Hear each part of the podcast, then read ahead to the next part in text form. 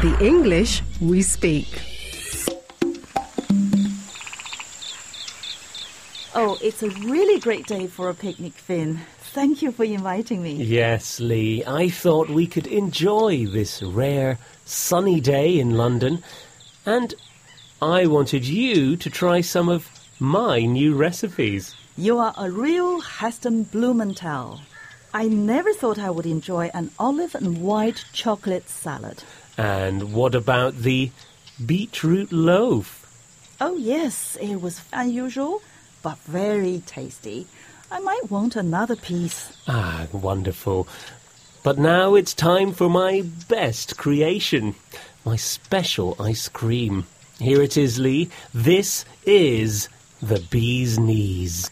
Bee's knees? Mm-hmm. Yes, here's the bowl and a spoon. Tuck in. How could you do that, Finn? Poor bees. Without their knees, they might not be able to produce honey. And everyone likes honey, Finn. Oh, no, Li. No bees were harmed in the making of this dish. Um, the bee's knees is an expression we use in English to say that something or someone is exceptionally good. Let's have some examples.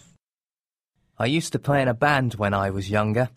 We had a few fans and we thought we were the bee's knees. Yesterday I listened to one of our tapes and we sounded horrible. This is the best laptop I've ever bought. It is very light and has the best features. It is really the bee's knees. You see, there are no knees and no bees in this ice cream, thank goodness. Only a great taste. It's the bee's knees because it's so good. It's really good. And it's made of cinnamon. Hmm. I'm afraid the bees in this park might want to give it a try too, Finn. It, it seems that now they know we don't want their precious knees, they are coming closer and closer to taste your delicious food. Oh. Uh, shall we move elsewhere? I think so. Yes, that's that's a really good idea, Li. Let's go. Let's get out of here. Go. Um, bye. Bye, bye. everyone. The English we speak.